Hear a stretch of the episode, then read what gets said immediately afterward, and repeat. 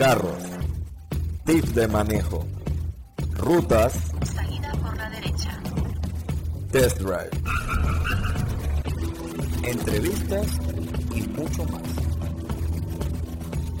Bueno chicos, otro domingo de podcast y dos temas, o autos mejor dicho, súper interesantes. McLaren Artura y Porsche GT3 nuevo en, ajá, pues en la versión 992. Sí, la verdad, bastante emocionados por traerle un episodio bastante diferente, rato sin hablarles de noticias y creo que esto no podíamos dejarlo pasar todavía que está fresquecito, dos carros que salieron el mismo día, solo que claro, en horas diferentes y creo que, bueno, el más esperado, creo yo, no sé, ustedes lo han, nos lo dicen, nos lo comentan, era el 992 GT3, un carro que ya se había visto, se había desvelado un poco y básicamente fue lo mismo, pero un carro que nos entrega deportividad y que muchos fanáticos de verdad que estaban esperando, me incluyo, soy muy fanático de este carro, estamos hablando de 510 caballos de fuerza con un motor atmosférico de 4.0 litros que te va, vas a poder tener, si eres el afortunado, en una caja manual o la famosa caja PDK de doble embrague. Me gustaría empezar comentándoles que, pues claramente, una caja manual, un carro con caja manual pesa menos que una con una caja automática. En este caso, la del 992 GT3 tiene un peso de 1400 eh, 18 kilos. Estamos hablando de 1435 kilos. La verdad es algo que no es, no es la gran cosa tampoco, pero me gustaría, quería comentárselos. Y bueno, este carro, lo famoso de este y del GT3 es que, bueno, llegan hasta las 9000 RPM y es una cosa de, de locos, ¿no? Tomando en Porsche GT3, que pues básicamente nace en el año 1999. Para, todos los que se están pre, todos los que se están preguntando, este carro hizo menos de 7 minutos en la pista de Nürburgring. Estuvimos viendo los videos del carro fantasma tapado. Bueno, esas eran las pruebas. Claramente el tiempo que se hizo no fue un tiempo que se hizo a la primera vuelta, ¿verdad? Me, yo la verdad los invito a ustedes a que por favor, no sé si Ander tú lo has visto, vean ese video. Es una locura cómo le exigen a este carro y después de ciertas vueltas pues logran el récord que creo que fue de 6,59 y algo, que, va, que se dice que este récord es más bajo que el que hizo el Porsche GT3 RS 911, que obviamente en algún momento Porsche sacará, lo sacará en el modelo eh, 992. Otro de los datos que les puedo dar sobre el performance del carro es que, bueno, estamos hablando de un 0 a 100 bastante importante, 3.3 segundos. Algo que a mí, la verdad, no es algo que esperaría un 0 a 100 tan bajo, porque estamos hablando de un carro más enfocado a pista. Estamos hablando que de 460 Nm que tenía el GT3 anterior, este tiene 500, eh, perdón, 470 y una velocidad de 0 a 200 de 10.8 segundos. Aquí la pregunta del millón, André, es PDK o manual. Porque mucha gente se estaba, cuando veían las fotos, pensaba que nada más era una caja manual, ya que era diferente al cambio de marcha que vemos en los 992, que es, pequeña y es diferente. Aquí literalmente el cambio de marcha de la versión automática parece que fuera como una, una caja de cambios, porque es algo que hicieron diferente. Esto me pareció muy interesante, la verdad. Por ahí les, los, los invito a que se miren esas fotos. Pero no sé, André, ¿tú qué dices? Bueno, Juan Pablo, yo, yo creo que es una, una difícil pregunta, siéndote honesto. Eh, creo que si pudieras tener las dos sería lo ideal, pero, pero está difícil, está difícil. Eh, la verdad, yo, yo pienso que, que no hay una mejor que la otra, sí, en parte siendo honestos. Es para gustos. Sí, y bueno, también está el tema de que yo en parte te, te me inclinaría a decirte que una manual porque va a ser como muy cool que tú puedas eso, pues como tirar tus cambios y ser uno con el auto, etcétera, pero a la vez sabemos que obviamente nadie mete los cambios a la velocidad que los mete una caja PDK, una caja de doble embrague. Es verdad.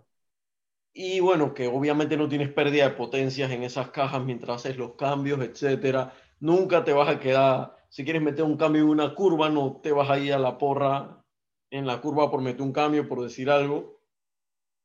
Claro. Así que al final, bueno, en términos de performance o de, o de un cuarto de milla, claramente, muy probablemente va a ganar la caja PDK, pero creo que igual la caja manual tiene muchísimo, muchísima adrenalina y feeling y, Y y ofrecer, que, claro, pues. la, la diversión. Claro, claro. que ya de, estos carros, hay veces que la gente a veces ni los compra por el hecho de que sienten que el carro hace literalmente todo y que ellos no controlan nada, ¿no? Con tanta tecnología.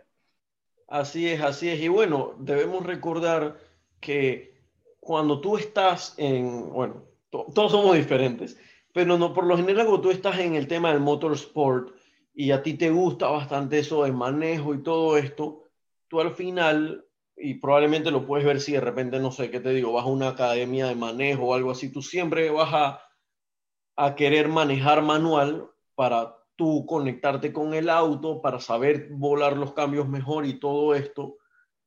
Y ya entonces, después, cuando digamos que eso, pues de repente ya eres pro, qué sé yo, entonces pasas a un, de repente, un automático. Y te pongo el ejemplo fácil, el otro día yo veía en el canal de YouTube de Velocidad Total que ellos, bueno, estaban cambiando de carro como el canal y decían que obviamente tenía que ser un carro manual para poder eso, pues también explicar como datos de manejo en los videos y todo este tema. Entonces creo que por eso al final el manual tiene como mucho que ofrecerte, no solo el tema de, de como que, ah, te diviertes más, sino es el tema de que puedes, tú sabes, como poner tu experiencia también en la balanza. Como tú dices, de repente padres los puede apretar cualquiera. Claro, que lo aprietes bien o mal, también esos son otros 500 pesos, Eso es verdad. no es lo mismo. Así que creo que por ese sentido, la verdad es que tienen muchísimas, muchísimas cosas que, que los dos ofrecer.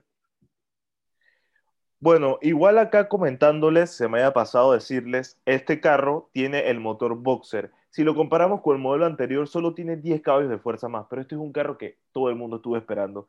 El tema del sonido es una locura. Este va a las 9000 RPM, como les dije, pero el modelo anterior llegaba hasta las 8400, es decir, las 9000 RPM las conseguíamos era en el GT3 RS, la versión 911. Y bueno, la base de este motor, para que tengan una idea, es del anterior 911 Speedster, que sabemos que es un carro de edición limitada, que pues estaba basado también en el 911 GT3 RD competición. Algo, me gustaría comentarles algo también muy interesante. Ahora tenemos una suspensión delantera de competición, que básicamente pues se habla que es un sistema de suspensión con doble brazo, que se habla de que se ha utilizado para que tengan una idea a lo que Porsche está apuntando con este carro. Este, esto lo montó un 911 RSR que ganó una categoría de las 24 horas de Le Mans en el año 2017. Así que este carro sí ha estado, por así decirlo, como agarrando cosas de carros de, o de modelos de años anteriores, pero obviamente que son de competición y que un carro de estos hace muchísimas cosas eh, más, ¿no? Tenemos también un eje trasero direccional, que es el tema de que las llantas Sí, el four wheel, el four wheel steering. van, correcto, se van moviendo. Y también algo súper interesante es que tenemos frenos más grandes, pero esto no hace que sean más pesados, sino al contrario, son más ligeros. Es decir, es un 17% más ligero. Y bueno, para terminar de, de contarles y irnos ya al McLaren de André, muchos se estarán preguntando, pero el GT3, o sea, ¿en qué figura o por qué es tan especial? Bueno, básicamente los modelos 911 van desde el más básico hasta el Turbo S, que por ahora creo que es el 911 más rápido que hay, de más aceleración, y ya de ahí pasas entonces a lo que vendría siendo GT3, GT3 RS y GT2 RS, que es el más rápido. Entonces, el 992, el único que hay de esos así, es el GT3, sin contar ya los modelos que hayan salido, eh, S, que si 4S, que si Targa, que si Turbo, que si Turbo S, ya eran modelos que habían salido, pero este era uno que se estaba esperando mucho. Así que, y bueno, contarles también que si lo quieren y lo pueden comprar, primero nos avisan para dar la vuelta y segundo tiene un precio de 192 mil euros. Y se espera que se va a empezar a entregar a partir de mayo de este año. Bueno, a mí me gustaría para, para agregar, para cerrar el capítulo de Porsche, que la verdad yo estoy muy contento con la marca. Creo que en verdad se están, bueno, creo que siempre lo han hecho, pero en verdad veo que se esmeran en mejorar los autos, en como tú comentas, agregarle componentes que de repente para una persona normal o alguien que no se mete tanto en la guía va a decir que, Ofi, este es un Porsche más, pero cuando vas a ver la ingeniería, como tú dices, el tema de los frenos, el tema de las suspensiones, cómo las modifican, eh, la ingeniería que llevan detrás, la verdad es que excelente. Bueno, ustedes, los que nos siguen, saben que nosotros probamos eh, hace unos meses atrás el Taycan Turbo y bueno, manejando el carro te das cuenta de cómo han trabajado muchísimo en lo que son los sistemas de suspensión, el tema de que ahora puedes cambiarte de carril disque bruscamente y el carro, o sea, ni se entera de que lo hiciste brusco. O sea, son un millón de cosas que vienen trabajando y mejorando. O sea, creo que muchas son como tras bambalinas porque eso de repente en una conducción normal no te das cuenta, pero, pero creo que definitivamente están haciendo la diferencia. Claro. Algo que me gustó bastante o que me dio mucha risa, que no sé si fue, lo hicieron a propósito, es que cuando están en la presentación del carro, la muchacha que hablaba muy bien, cuando iba, cuando estaba en la parte de adelante, la man dice, dice el motor de, háblanos del motor del carro. Y el man le dijo, dice bueno, creo que vamos a tener que irnos es para atrás. Y ahí la man quedó como que, no sé si lo hizo a propósito, qué digo, no, no dio tanta pena, pero es como que, bro, los modelos, el motor está atrás, me explico, no está adelante, es como que adelante está el, compartimiento del espacio. Pero bueno, es, Muy buen carro, vayan a buscarlo, mírenlo, es una belleza, configúrenlo y nos mandan su foto si quieren por Instagram, que yo estoy por hacer eso porque he visto unas configuraciones increíbles y uno se divierte bastante haciendo eso, aunque no le alcance por ahora. Así que, bueno, Andrés, cuéntanos del famoso McLaren Artura. Bueno, Juan Pablo, la verdad es que como bien lo mencionas, otro carro que salió el mismo día y era un día como de locos, porque dos carros, la verdad, muy, muy, muy pasados, muy bien equipados eh, bueno, los que no conocen el McLaren Artura, eh, búsquenlo, googleenlo, vayan a ver las fotos. La verdad es que está muy, muy cool. Creo que estéticamente también está muy cool. De lado se me hace un poco parecido o me recuerda un poco la forma como al, al 458 de Ferrari, muy famoso que estuvo robando muchísimo tiempo en las calles, como el modelo, digamos que regular de Ferrari, por así decirlo. Y bueno, ahora McLaren nos trae este auto. Un dato curioso de los pocos autos de McLaren, junto con el Elba y otros que se me escapan los nombres, que llevan, digamos, que un nombre propio y que no son números o, códigos, ¿verdad? Como... Sí, literalmente, ahora que lo dices viendo, nada más es McLaren Elba, McLaren Senna y McLaren Spittel. Y Artura, eh, ajá, exacto. Y bueno, ahí ahora Artura, pues. Sí, porque exacto, antes eran. Es pura letra. Sí, 12C, 720, MP7. O GT, sí, exacto. Y bueno, este McLaren, la verdad es que viene con unos números, creo que bastante, bastante buenos. Para que tengan una idea, tiene 680 caballos de fuerza, 1400 95 kilogramos de peso. Estamos hablando de que, bueno, antes Juan Pablo hablaba de que el GT3, si no me equivoco, creo que dijiste que pesaba 1500 y algo. Este está eh, pesando. 1435. Ah, mira tú. bueno, este está pesando 1495, eh, solo como 40 kilos más. La verdad es que bastante, bastante liviano. Eh, para que tengan una idea, casualmente estuve leyendo ayer de que un Acura NSX promedio te está pesando como 1800 kilogramos, así que vemos una, una reducción de 300 kilogramos, que para que tengan una idea pueden venir siendo como cuatro personas menos de peso, una cosa así, o sea, al final es bastante, casi 600 libras, más de 600 libras, exacto, de peso, casi lo que te puede pesar un motor inclusive, una transmisión. Así que el peso está bastante reducido en este auto. La relación peso-potencia es excelente. Brutal. Y bueno, también este McLaren viene siendo el primer híbrido, bueno, no híbrido per se, porque el P1 era híbrido, ¿verdad?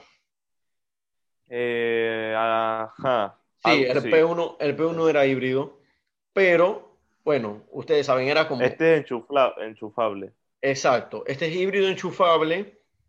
Bueno, la verdad es que el enchufamiento no sirve de mucho, pienso yo, porque el máximo recorrido que puedes tenerlo en modo full eléctrico solo son como 30 kilómetros, que bueno, pienso que en realidad no es mucho, pero pienso que igual está cool el concepto y digo, de repente eso, si lo quieres llevar a tu trabajo o algo así, o quieres andar por ahí leve, puedes usarlo full eléctrico.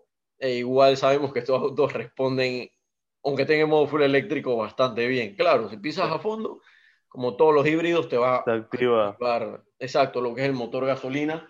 Y bueno, para que tengan una idea, este auto viene con el nuevo sistema de McLaren, McLaren Carbon Lightweight Architecture o MCLA, que básicamente es un nuevo sistema de, de lo que es la cabina del auto en la que está hecha de fibra de carbono, bueno, junto con partes de aluminio y demás, que reduce bastante el peso del vehículo, es parte de- de- del núcleo del vehículo, lo cual nos ayuda bastante a reducir el peso. Y este en particular del auto fue pensado, se hizo pensando en la era híbrida. Recordemos que McLaren dijo que a partir del 2025 iban a estar impulsando mucho más lo que son los carros híbridos y eléctricos, como muchas empresas que se Sí, bueno, inclusive eso, comentaban que quieren, que, y es un plan ambicioso, por eso quiero decir que, bueno, ahorita están tratando de meterlo por ahí, que para el 2025, o sea, nada, literalmente. Sí, exacto. Estamos hablando que en cuatro años, sí, modelo full eléctrico. Y bueno, este auto, el motor es un V6 3.0 litros, que digamos que es un motor relativamente nuevo. Y bueno, este V6 tiene una, este V6 tiene una característica interesante que el ángulo es de 120 grados. O sea que es un motor, para que tengan una idea, que es casi llegando a ser un motor boxer.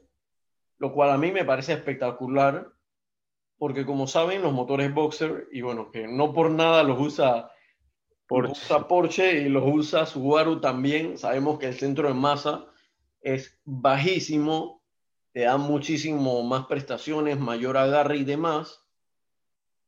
Y bueno, yo personalmente siempre soy de los que piensa que si ya estás metiendo doble árbol de leva y todos los, digamos que las dificultades que acarrea un carro que sea en B y no en línea, ya para eso pon los boxer.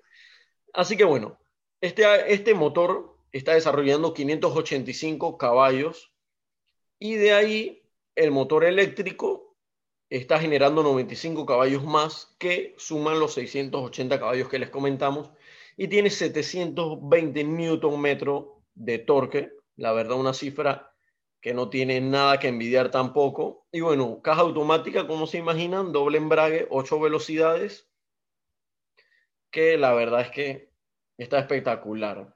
Bueno, 0 a 100, menos de 3 segundos. Me- era menos, eh, me había parecido como que era 3. Ah, bueno, sí, en 3 segundos, disculpen. 0 a 100 en 3 segundos. Y bueno, velocidad máxima en modo eléctrico, como les había comentado, que lo tiene una autonomía hasta de 30 kilómetros. Se habla de velocidad máxima de 130 kilómetros por hora. que la verdad esto me causó gracia, porque me puse a pensar, dizque, oh, 130 kilómetros por hora, velocidad máxima en modo eléctrico, cuando esa es la velocidad máxima de algunos carros normales. Sí, pero bueno, falta de que, cómo se siente estando dentro del carro. Me imagino que con unas ganas de que, tú sabes, de acelerar eso y... Claro, digo, igual no me extrañaría que en Wow, ese pero auto tal vez ni siquiera se van a sentir. La velocidad máxima es de 330 kilómetros por hora. Así es, Juan Pablo, así es. Este carro está, está fuerte, André, porque, o sea, sí creo que habíamos visto que se, se ubica abajo del McLaren GT, que es el Gran Turismo. No, Y- arriba del GT, Perdón, arriba del GT abajo del 720S. 20S. Entonces, quiero pensar que es como un plan más o menos ahí para que el carro sea como de entrada y chuzo de entrada o de para el, el, no sé, el carro que le siga el de entrada está bastante rápido. O sea, de verdad que sí. Eh, no sé si cuánto, cuánto es que costará, pero me parece que, que está competitivo. O sea, yo te soy sincero, cuando vi que, que iban a sacar un carro de esto o algo así, vi como una foto y dije que chuzo, este carro a lo mejor no va a ser tan rápido, a lo mejor va a ser como una especie de, de 570, algo así, pero bueno, me parece que, que está fuerte. No, sí, definitivamente. Y bueno, eh, tengo entendido, los frenos creo que también han sido, han sido mejorados, eh, modificados, algo por el estilo. Bueno, yo creo que la verdad este auto no tiene casi nada que envidiarle a ningún otro. De repente ustedes dir- nos dirán como, bueno, como a veces nosotros también decimos, dizque, ah, pero siempre puede haber más potencia. Pero Claro. creo que como bien tú comentas, Juanpa, este modelo creo que viene siendo kind of igual un modelo de entrada que no está nada, nada mal. Exacto, no está nada mal. Todas las marcas están haciendo eso, sacando carros, mira el Ferrari Roma, que son de entrada, pero siguen siendo rápidos. Sí, sí, sí, no, definitivamente. La verdad es que a mí el diseño me, también me encantó. Eh, las fotos que hay por ahí, hay uno- unos colores brutales. Sí, sí. Eh, hay uno como en una especie verde fosforescente que me gustó mucho. Eh, bueno, la aerodinámica del carro, obviamente, como es McLaren, o sea, súper nítido. Bueno, las luces, también, bueno, las de McLaren que están utilizando actualmente, que no se ven nada mal. La verdad es que, la verdad es que está brutal. Y como digo, la relación peso-potencia creo que aquí juega un factor importante que al final si lo comparas con otros carros, o creo que al final es como, como decir que este carro tiene tal vez hasta 120 caballos si lo comparas con otros carros más pesados, como bueno, como comentaba el carro, como comentaba el caso del NSX, que te pesa casi se- lo que te pesaría meter un motor más en el auto, una cosa así. Claro. Y bueno, lo otro, destacar nuevamente, motor sistema híbrido. Bueno, la verdad es que el motor eléctrico no es que genere disquea un pocotón de caballaje, pero sí creo que igual está bueno que estén siendo ambiciosos con lo que es el tema de la performance eléctrica, la electrificación. Cada vez vemos más que hacia allá se dirige toda lo que es la industria automotriz.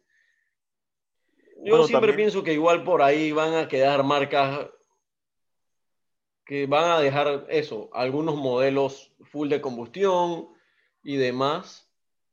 Y bueno, ni siquiera te puedo decir, inclusive de- de- pensando en, en modelos manuales, de repente algunas sí, pero bueno, ya en McLaren, si no me equivoco, creo que no hay McLarens manuales, me parece, que ya no no. quedan siquiera. El F1. Ah, bueno, el F1. No, Que pero digo una- como de los nuevos. No, de los nuevos, eh, no, ¿qué va? Exacto, así que bueno, ya aquí en McLaren sí es una empresa que ya vemos que las cajas manuales ya murieron. Eso murió, es verdad. Eh, bueno, supongo que, creo que Porsche sí, sí, yo creo que esa es la marca que nos va a seguir suministrando. Vamos a, esperemos, sí.